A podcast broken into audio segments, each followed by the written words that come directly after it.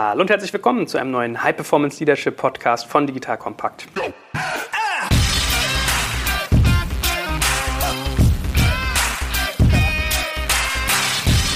Mein Name ist Stefan Schmarek und ich bin hier wieder mit dem Führungscoach schlechthin unterwegs, dem guten Stefan Lammers. Hallo, lieber Stefan. Hallo, Joel. Ich bewundere ihn auch dafür, dass er noch volle Power hat, obwohl ich bin hier auch noch ein bisschen von Rent24 Popcorn gepusht. Wir haben heute nämlich ein Tech Breakfast hinter uns, sprich, es gab einen Impulsvortrag von Stefan, der richtig lang wurde und keiner hat es aber gespürt. Das ist immer ein Zeichen für einen guten Vortrag, wenn man, Vielen Dank. wenn man anderthalb Stunden unterwegs war und es fühlte sich an wie 20 Minuten zum Thema agile Führung. Und danach haben wir hier noch ein Teamcoaching gemacht mit ihm. Also wir sind gerade voll im Leadership-Denke hier. Macht ja auch ganz viel mit einem. Und das soll heute auch nochmal unser Thema sein. Wir sitzen gerade vor meinem Rechner, wo hier unsere Messenger-Gruppe auf ist. Das heißt, ich habe über unseren Messenger geschrieben, hey, was habt ihr noch für Fragen rund um agile Führung? Ich würde sagen, wir fassen nochmal ganz kurz zusammen, was agile Führung eigentlich ausmacht. Und dann beantworten wir wirklich mal Nutzerfragen. Generell, Stefan ist, glaube ich, ein Kandidat, der sich nochmal gesondert darüber freut, wenn ihr Fragen schickt. Also macht das auch gerne über unsere klassischen Kanäle Twitter, per Kommentar unter so einem Artikel oder einem Podcast oder per E-Mail. Aber wer auch mal an dem Messenger-Verbund teilnehmen will, geht einfach auf digitalkompakt.de slash Messenger und kann sich dort anmelden.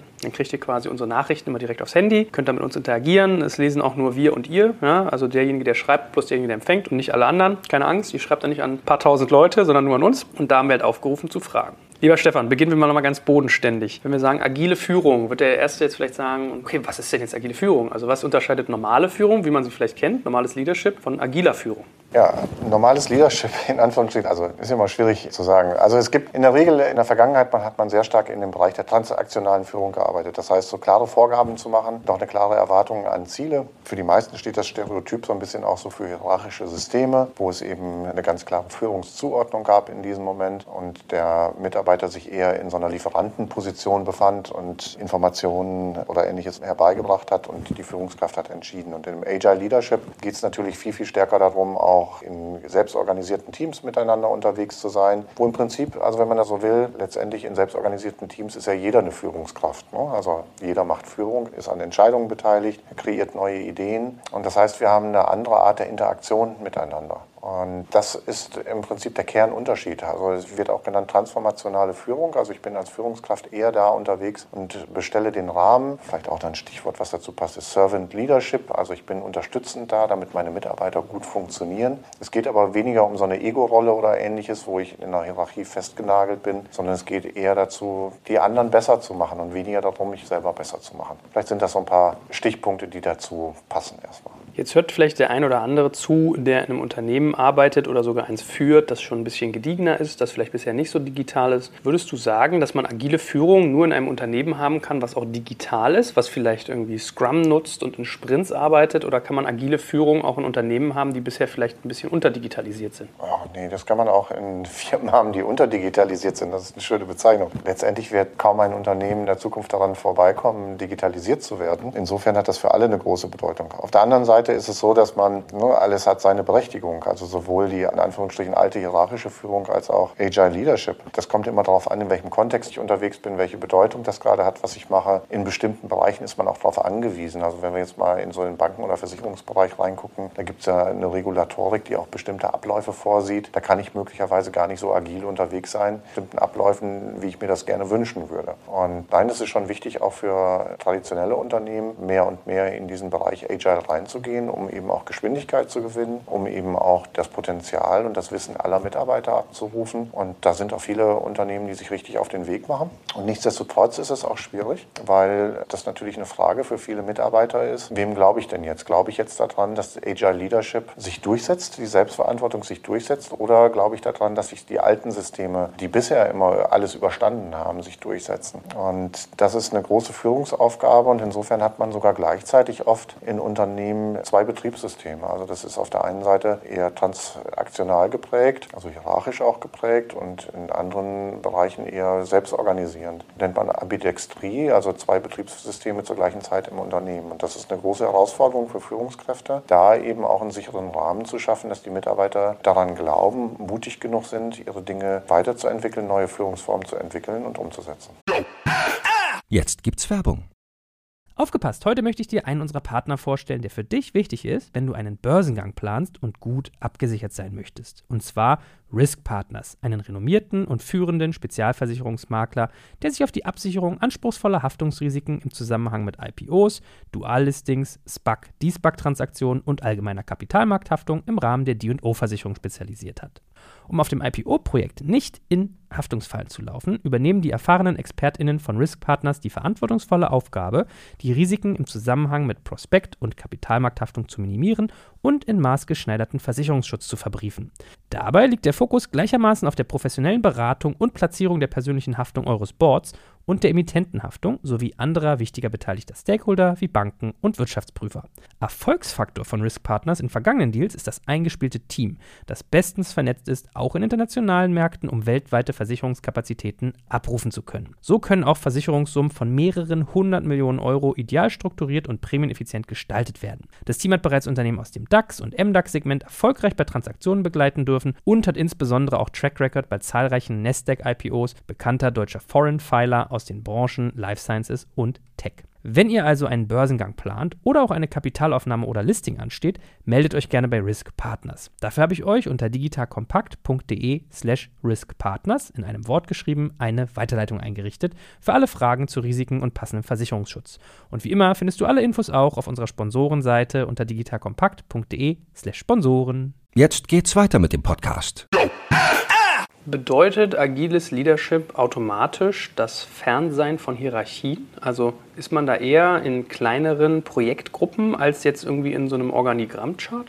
Ja, oft ist das so, aber auf der anderen Seite, ich würde nicht sagen, dass es weniger Hierarchie hat. Ich glaube sogar, dass es letztendlich je mehr Selbstverantwortung du hast, umso größer muss der und klarer muss der Rahmen abgesteckt sein. Und das ist ja auch wieder eine Form von Hierarchie. Ich nenne das dann immer gerne, in alten Unternehmen hat man oft eine vertikale Hierarchie gehabt und in jungen Unternehmen hat man eine horizontale Hierarchie. Weil ich da eben in der Selbstorganisation ist ja nicht einfach, ich lasse jetzt alles frei und die Leute machen schon, sondern in der Regel gibt es ja, ob das jetzt bei Scrum ist, ob das im Design Thinking Prozessen ist, ist oder wo auch immer, sehr klar vorgezeichnete Rollen und Prozesse und die gilt es einzuhalten. Und das ist natürlich auch eine Form von Hierarchie, aber auf eine ganz andere Art und Weise. Was würdest du sagen, sind so die wesentlichen Hausaufgaben, die man gemacht haben sollte, wenn man agil führen möchte?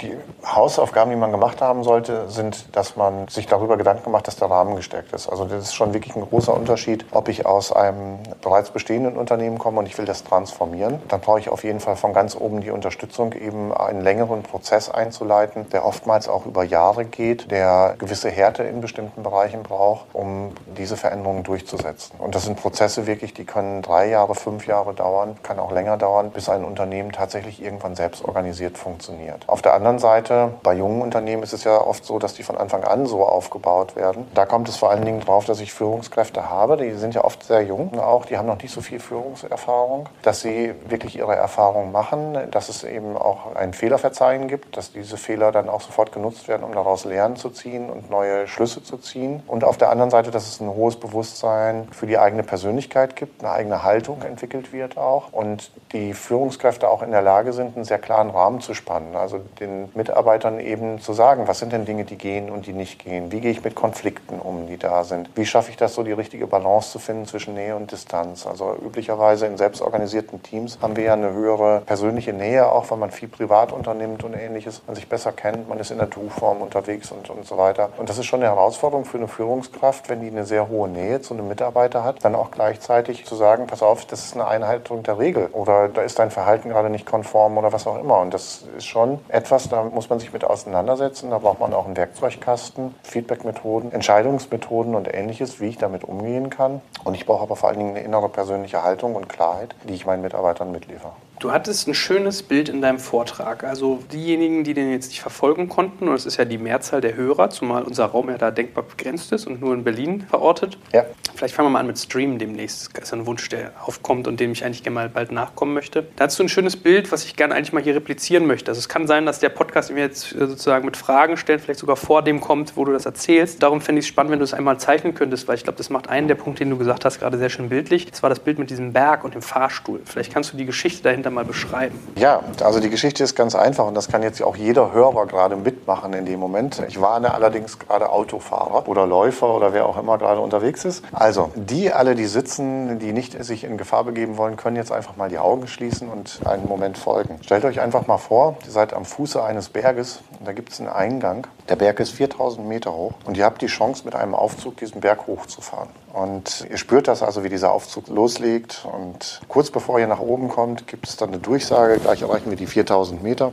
Und die Tür geht auf. Und ihr seht dann, dass dort eine Plattform ist, die ist drei Meter Radius um diese Bergspitze. Ihr könnt von da aus fantastisch die anderen Berge sehen. Das Einzige ist, diese Plattform ist eine Platte. Also es gibt kein Geländer an dieser Plattform. Und die Platte ist auch durchsichtig. Ihr könnt nach unten gucken. Und die Frage an euch ist jetzt, also ihr seid jetzt extra auf 4000 Meter. Ihr habt von dem Rand der Platte diese Möglichkeit aus, alles zu sehen. Aber wo begebt ihr euch hin, wenn da kein Geländer ist? Geht ihr bis an den Rand? Geht ihr zwei Meter? Geht ihr ein Meter? Bleibt ihr vor dem Aufzug stehen? Oder bleibt er vielleicht sogar in dem Aufzug stehen, weil es euch zu gefährlich ist? Okay, jeder hat das jetzt für sich mal so abgecheckt, wo er steht. Jetzt spulen wir mal weiter, stellen uns eine zweite Situation vor, nämlich die Situation, dass du wieder unten stehst in diesem Berg, 4000 Meter hochfahren kannst. Und kurz bevor du oben ankommst, kommt die Durchsage, es gibt ein Geländer, das ist brandneu, kann mehrere Tonnen aushalten, ist TÜV geprüft, DEKRA geprüft und was auch immer sonst noch für irgendwelche Sicherheitsgeschichten gibt. Die Tür geht auf und ihr seht dieses feste, massive Geländer und ihr könnt euch wieder entscheiden, wie weit wollt ihr gehen. Geht ihr bis ans Geländer? Geht ihr zwei Meter raus? Ein Meter? Bleibt ihr vor dem Aufzug stehen oder im Aufzug? Und wir haben das hier heute beim Tech-Frühstück gemacht, auch dass sich einige Leute aufgestellt haben und das mal symbolisiert haben, wo sie da stehen. Und es war einfach frappierend, auch in der Abfrage, dass also viel, viel mehr Leute die Bereitschaft hatten, wenn ein festes Geländer da ist, bis zum Rand zu gehen. Und das könnt ihr auch gut übertragen auf eure Mitarbeiter. Eure Mitarbeiter können ihr volles Potenzial nur dann ausnutzen in der Selbstorganisation, wenn ihr ihnen einen festen Rahmen gibt, wenn sie wissen, wie weit sie gehen können. Solange sie keinen festen Rahmen haben, haben sie auch nicht die psychologische Sicherheit, wie weit sie gehen können. Sie hören vielleicht viel eher auf, ihren Rahmen auszunutzen, weil sie nicht wissen, wie weit sie gehen können. Und es ist oft eben ein Irrglaube, dass man denkt, wenn man möglichst viel Freiheit gibt, dann nutzen alle Leute das aus. Nee, es ist auch eine Gefahr, dass sie nicht weit genug gehen. Und dazu vielleicht auch nochmal, Google mit dem Projekt Aristoteles hat nochmal überprüft, was macht bei Google die erfolgreichsten Teams aus? Und einer der Kernpunkte ist die psychologische Sicherheit. Also es geht darum, den Mitarbeitern einen klaren Rahmen zu bieten, damit sie wissen, hier in diesem Rahmen können wir uns aufhalten. Da sind natürlich noch mehr Sachen drin, wie beispielsweise auch, wie gehen wir innerhalb eines Teams miteinander um. Mhm. Also ich glaube, ein schönes Bild. Wenn man nichts mitnimmt heute von unserem Podcast, gar nichts, was mich wundern würde, ja, das verankert sich, glaube ich. Eine Glasplatte in 4000 Metern Höhe, da hat man, glaube ich, ein Gefühl, warum Leute nicht bis an den Rand gehen. Man denkt sich, hoch, Freiheit ist doch eigentlich ganz toll möglich. In der Tat, ich konnte das auch beobachten. Also die meisten Leute waren dann erst mit Gitter, mit Rand, waren sie auf einmal ganz, ganz vorne. Ne? Ja, die drei, die das mit uns gemacht haben, waren ja beim ersten Bild auch gar nicht aus dem Aufzug rausgegangen. Gut, kommen wir zu unseren Fragen, die die Community stellt. Der gute Domi fragt uns, mich würde interessieren, was er davon hält, agile Arbeit zu skalieren. Wo sind da seiner Meinung nach Grenzen? Eine Nachfrage noch, inwiefern kann man also agile Arbeit für Großprojekte einsetzen, die sich schlecht stückeln lassen? Da muss ich passen, weil ich da keine Erfahrung habe, auf die ich zurückgreifen kann agile Arbeit hat meistens, so wie ich sie bisher erkenne, hat meistens einen überschaubaren Rahmen. Inwieweit sie tatsächlich in Großprojekten eingesetzt werden und funktionsfähig sind, habe ich keine Erfahrung. Und insofern möchte ich da auch gerade nichts zu sagen. Ich meine, immerhin, du hast ja gerade Google Aristoteles angesprochen. Bei Google passiert ja sowas teilweise auch, dass sehr agil gearbeitet wird. Also es ist zumindest möglich, offensichtlich, das in große Organisationen anzuwenden. Das auf jeden Fall. Da gibt es ja auch in Deutschland verschiedene Beispiele. Wer da sehr stark Vorreiter ist, ist DB Systel, die das ganz aktiv über ein größeres Unternehmen, bin jetzt gerade nicht sicher, 3000 oder 4000 Mitarbeiter machen. Also ich denke, da wird sich auch auf Dauer was verändern. Aber ich sage jetzt mal, auch in einer großen Organisation sind ja die Teams, die darunter sind, wieder in kleineren Einheiten. Also es ist immer die Frage, was genau du jetzt auch an dieser Ecke von Größenordnungen meinst. Aber grundsätzlich kann man alles Mögliche leveragen. Du musst die Leute haben. Oder andersrum ausgedrückt, was du brauchst, ist halt ein sehr klares Why, was beschrieben ist. Und du musst dann eben sehr klare Rollen vergeben, die klar machen, wer welchen Part in diesem Projekt spielt. Und dann kannst du auch, denke ich mal, wieder diese Freiheiten geben. Aber ich habe es nicht selber erlebt.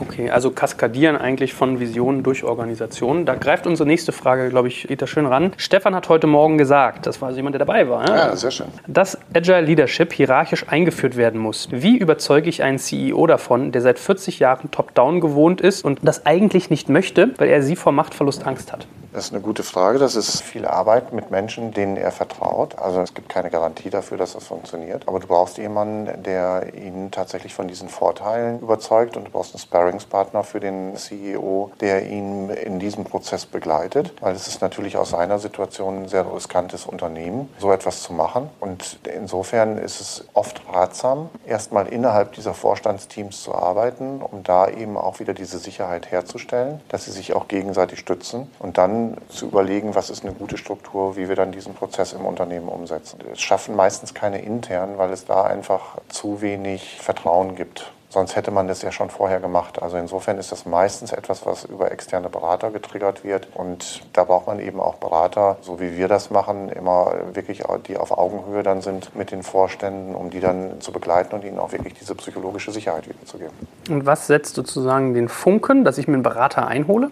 Du brauchst eine Businesskrise, sonst machst du sowas gar nicht. Ne? Also letztendlich macht so ein Prozess in einem Unternehmen, was gut läuft, passiert ja nicht, weil man sagt, man ist in einer Euphoriehaltung, alles ist rosig oder in einer alles okay Haltung, sondern in der Regel hat man entweder eine große Wachstumsfantasie, dass man irgendwo reingehen kann, was einem aber das bisherige Betriebssystem nicht ermöglicht, oder aber ich habe eine echte Problemfantasie oder ich habe ein echtes Problem, weil ich weiß, wenn ich das nicht schaffe, hier innovativer zu werden, mehr Geschwindigkeit aufzubauen oder performanter zu werden, dass ich dann dann irgendwann keine Existenzberechtigung mehr haben. Und da gibt es ja genug gute Beispiele oder schlechte Beispiele wie Kodak, Aqua, Nokia oder wer auch immer, die ehemals sehr tolle Firmen gewesen sind. Wenn man sie jetzt sieht, beispielsweise für mich ist immer Kodak ein tolles Beispiel, die ja die Einführer der Digitalfotografie gewesen sind. Ich glaube damals 160.000 Mitarbeiter hatten und dann heute keine Bedeutung mehr haben, wo so ein bisschen noch die Marke ausgeschlachtet wird und das war's. Jetzt kommt ein kleiner Werbespot. Aufgepasst. Du kennst es doch sicherlich auch. Der Frühling ist im vollen Gange, es müsste mal wieder geputzt werden oder auch ausgemistet. Also wir haben das Thema auf jeden Fall gerade, denn nach unserem großen Live-Treffen von unserem Business Club Makers and Shakers missten wir gerade unseren ganzen Keller aus und dabei gibt es auch Dinge, da habe ich gar keine Lust, die aufwendig ins Internet zu stellen, sondern suche Hilfe. Und zwar haben wir da einen spannenden Partner, den kennst du bestimmt auch schon, denn mit Rebuy kannst du deine gebrauchten Artikel, wie zum Beispiel Bücher, Musik, Filme oder Technik wie Smartphones, HiFi und vieles mehr verkaufen. Komplett stressfrei, ohne lästiges Erstellen von Anzeigen und vor allem ohne stressige Kommunikation mit KäuferInnen. In nur 30 Sekunden findest du heraus, wie viel Geld du für deine Artikel bekommst und wenn dein Artikel im Lager von Rebuy angekommen ist, bekommst du das Geld ganz automatisch schon sechs Tage später ausgezahlt. Also, mach's wie wir, spar dir doch einfach das Text- und Abfotografieren deiner Schätze und besuche direkt Rebuy. Unter digitalkompakt.de slash Rebuy habe ich dir eine Weiterleitung eingerichtet und alle Infos findest du wie immer auch auf unserer Sponsorenseite unter digitalkompakt.de slash Sponsoren. Werbung Ende. Passend dazu fragt uns Marke Gründler, was erkennt Stefan aus seiner Erfahrung denn als gute Gründe, in Anführungsstrichen, in traditionellen, noch nicht agilen Unternehmen, warum Führungskräfte sich mit Agilität so schwer tun, zum Beispiel individuelle Zielvereinbarungen mit lang fixierten Zielen? Ja, einer der Anlässe ist natürlich Machtverlust, Statusverlust. Das hat was damit zu tun, dass Menschen ja untereinander sozialisiert sind. Wer macht da den ersten Schritt? Wer traut sich da eine Veränderung herbeizuführen? Das braucht Mut und es hat einen ungewissen Ausgang. Und diese Führungskräfte sind ja Führungskräfte da geworden, weil sie bestimmte Fähigkeiten haben. Und jetzt schmeißt man so sein Lebenskonzept so ein Stück weit weg, dass man sagt, alles, was ich gemacht habe bis hierhin, soll jetzt auf einmal schlecht gewesen werden. Man sieht das ja oft negativ und sieht es nicht positiv. Ne? Also ich würde jetzt sagen, hey, alles, was dich hier hingebracht hat, hat dich so erfolgreich gemacht, dass du hier gerade bist in dieser Funktion. Und du bist auch in der Lage, auch in Zukunft erfolgreich zu sein. Aber es braucht eben andere Skills, die du jetzt wieder lernen musst. Und da musst du jetzt wieder neu anfangen. Und da gibt es viele Gründe, warum man das nicht tun will. Weil man einfach sagt, ich bin da müde, glaube da nicht dran, ich kann das nicht. Da gibt es ja ganz viele unterschiedliche Gründe dafür. Mhm. Eine Frage. Wie geht man am besten mit Mitarbeitern um, die unagil diszipliniert wurden? Knüpft ein bisschen daran an. Also wie bindet man diese effektiv ein und wie baut man deren Vorbehalte ab? Hashtag, jetzt kriege ich schon Hashtag-Fragen, früher war besser. Früher war besser, ja. Es gibt so ein schönes Video im Internet, Leadership Lessons from a Dancing Guy. Kann ich nur jedem empfehlen. Es geht darum, worauf setze ich die Energie? Wenn ich Veränderungen will und wenn ich Veränderungen erfolgreich führen will, muss ich mich auf die konzentrieren, die mitgehen. So hart das ist. Es wird immer Menschen geben, die diesen Weg nicht mitgehen wollen. Und das muss ich auch akzeptieren. Und das ist nichts Schlimmes, wo ich jemanden für abwerten muss oder was auch immer. Aber dann ist in einer Organisation, wo ich agil arbeiten will und ich habe das beschlossen, dass das so sein soll und eine Person will nicht mitgehen, dann ist für diese Person kein Platz mehr. Und das ist dann eine Entscheidung dieser Person und diese Person sollte sich dann bestmöglich auch woanders eine neue Aufgabe suchen, wo sie weiterhin so arbeiten kann, wie das für die gut ist. Aus meiner Sicht wird oft in Firmen zu lange versucht, da auch Menschen zu überzeugen gegen den Willen des Menschen, um die irgendwo hinzubringen. Und das kann auf Dauer nicht funktionieren. Okay. Hallo Joel. Und Stefan fehlt da noch. Wie sollten Ziele zwischen Führungskraft und Mitarbeiter in einer agilen Umgebung vereinbart werden? Analog, wie zum Beispiel bei Scrum in Sprints, beziehungsweise sind noch die klassischen Jahresziele sinnvoller? Viele Grüße vom Lauritz. Der ist ja fast wie dein Sohn. Der heißt ne? fast wie mein Sohn, genau. Der leider heute nicht da sein konnte. Ja, da gibt es keine Sache aus meiner Sicht, wo man sagen kann, die passt immer. Wir machen das so, dass wir auf der einen Seite Jahresziele haben. Die sind aber immer mehr auch teambasierend. Und auf der anderen Seite gibt es eben kurzfristige Ziele, die man miteinander vereinbaren sollte. Ich glaube, dass Jahresziele insgesamt an Bedeutung verlieren, einfach weil die Reaktionsgeschwindigkeiten und die Veränderungsgeschwindigkeiten so hoch sind, dass sich Jahresziele innerhalb eines Jahres in Wahrheit überholen. Und wenn Mitarbeiter da jetzt auch nochmal incentiviert werden für ihre Jahresziele und sie beharren dann am Ende darauf und sind deswegen unflexibler, hilft mir das nicht weiter. Tobias schildert eine Situation und möchte wissen, ob du sie auch schon mal erlebt hast. Stell dir vor, du sitzt in einem Großraumbüro und hast mit einem Teammitglied etwas Persönliches zu besprechen. Du buchst einen Raum, um ein Vier-Augen-Gespräch zu ermöglichen. Es ist unangenehm, bei ernsteren Angelegenheiten miteinander durch das größere Unternehmen zu laufen, um dann dort das ernstere Thema besprechen zu können. Fünf Minuten vorher hingehen und den Kandidaten nachkommen lassen, fühlt sich auch komisch an. Kennt Stefan solche Situationen aus seiner Führungserfahrung und wie hat er das gehandhabt?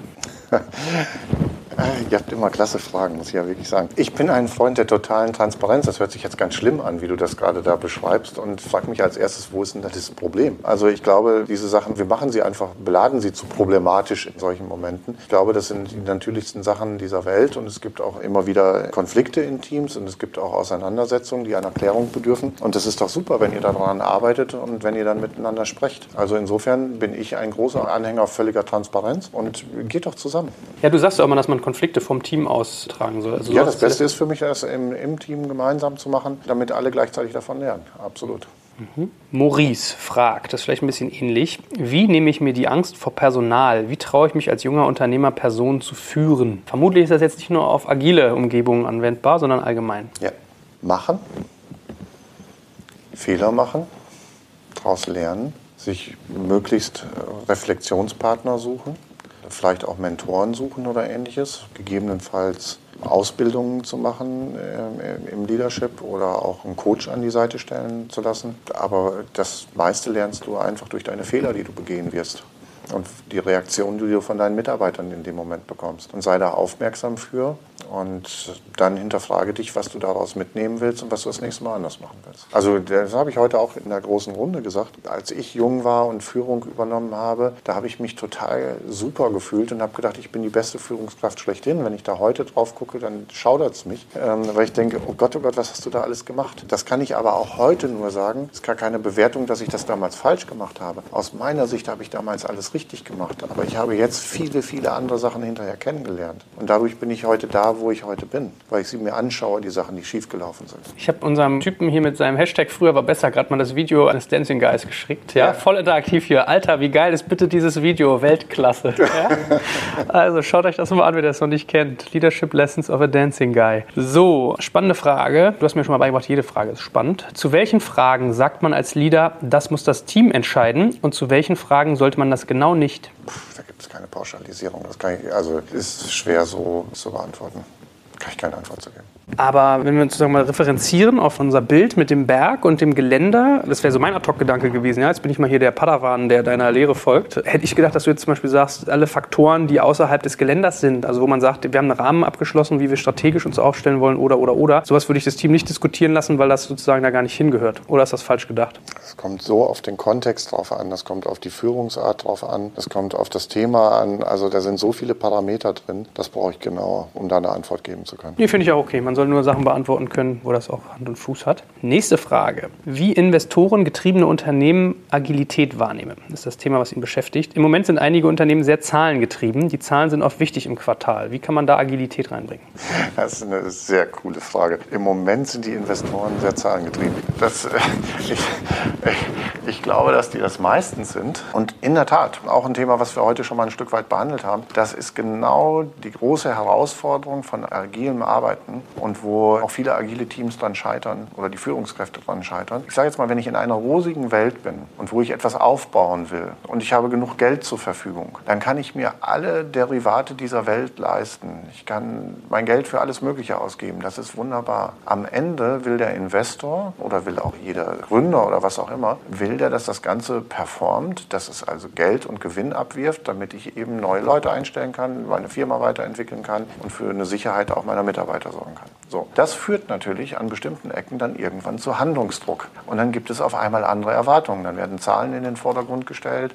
Und jetzt ist der oftmals der Reflex, dass auf einmal agil aufgebaute Teams bei Führungskräften, die für sich selbst keine klare Haltung gefunden haben, dass die jetzt auf einmal in einen autoritären Modus umkippen. Und damit ist das ganze Thema Vertrauen und Selbstverantwortung ganz schnell zerstört. Und das passiert gar nicht so selten. Deswegen bin ich auch immer kein Freund davon zu sagen, es ist immer nur eine agile Führung die richtige, sondern man sollte von Anfang an gucken, in welchem Kontext sind wir gerade unterwegs. Und wenn ich ein Krisenszenario habe, eine Sanierung habe, da hilft mir Agilität nicht unbedingt was, sondern da brauche ich teilweise Leute, die jetzt knallhart durchgreifen und Entscheidungen treffen. Und da funktioniert Selbstverantwortung nicht. Also insofern bin ich immer in einem Spannungsfeld und es gibt für mich nicht die eine Führungsmethode, sondern ich muss als Führungskraft virtuos sein, Bewusstsein dafür zu entwickeln, was habe ich für Leute, was habe ich für Aufgaben, was habe ich für eine Rolle zu erfüllen, nämlich auch die dafür zu sorgen, dass das Unternehmen profitabel ist. Und dann muss ich gucken, welches Führungssystem ist für mich das erfolgversprechendste. Und möglicherweise ist das gerade in so einem Moment transaktionale Führung. Mhm. So, letzte Frage von Sebastian, der auf den letzten Media noch reingerutscht ist. Wie sind seine Erfahrungen zu hybriden Modellen mit optionalen Beteiligten, ähnlich wie DB Systel es gerade tut? Nörgler bleiben old und Willige machen mit agil, eigenverantwortlich. Okay, das ist ein bisschen krude formuliert, aber er meint, glaube ich, verstehst du die Frage? Nicht zu 100 Prozent. Ich kann auch keine Internas von DB Systel zur Stellung nehmen, weil ich da zu wenig Insights habe. Ich weiß nur generell, dass sie an diesem Thema dran sind. Es würde mich nicht wundern. Es ist ja das, was ich vorhin schon beschrieben habe, auch an den Kollegen, der schon mit viel Freude gerade den Leadership mit Lessons from a Dancing Guy sich angeguckt hat. Das Thema ist, dass du halt deine Kraft auf die Willigen konzentrieren musst. Ansonsten schaffst du es nicht, ein Momentum aufzubauen. Und es wird am Ende dazu führen, dass die Leute, die lange durchhalten, sich nicht zu verändern, dass die irgendwann in eine Entscheidungssituation reinkommen, was auch gut ist. Und in dieser Entscheidungssituation werden die sich überlegen müssen, folge ich jetzt sozusagen dieser Mehrheit und schließe ich mich da an, da mitzumachen, oder aber ist das nicht mehr der richtige Platz, an dem ich bin und da muss ich mir was Neues suchen entsprechend. Also wenn es so diese Vorgehensweise da geben sollte, könnte ich die gut nachvollziehen. Mhm.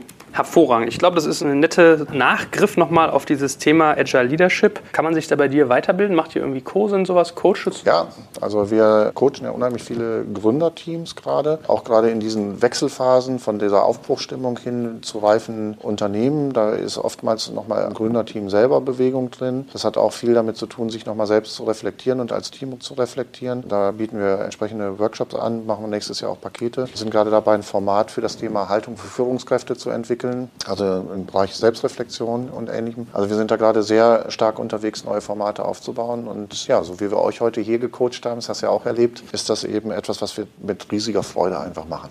Mhm. Also, da dürfen wir uns auf viel Neues noch freuen im neuen Jahr, wenn wieder weitere Podcasts folgen. Ich habe auch heute gesagt bekommen, dass die Leute teilweise sich das in ihren Slack-Channels teilen und schon drauf hiepern, wenn wieder Content von dir kommt. Oder von Gero, ja. Verkaufen ist anscheinend auch was, was die Leute besonders beschäftigt. Vielleicht müssen wir mal ein Crossover machen oder so. Ja? Kein Problem. Führung und Verkaufen. Anyway, vielen herzlichen Dank für deinen Input und äh, ja, wie gesagt, ich freue mich schon drauf, was da noch Neues mit dir kommt. Super. Bis bald.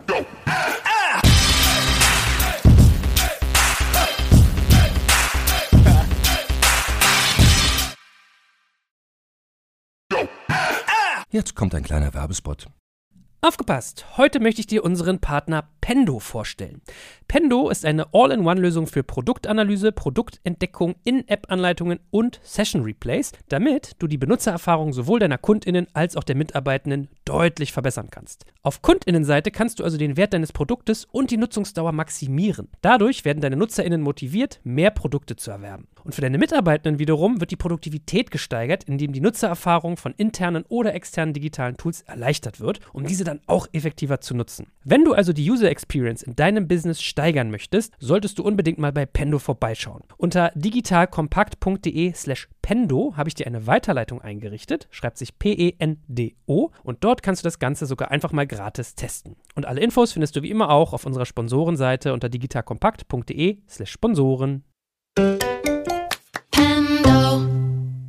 Werbung Ende.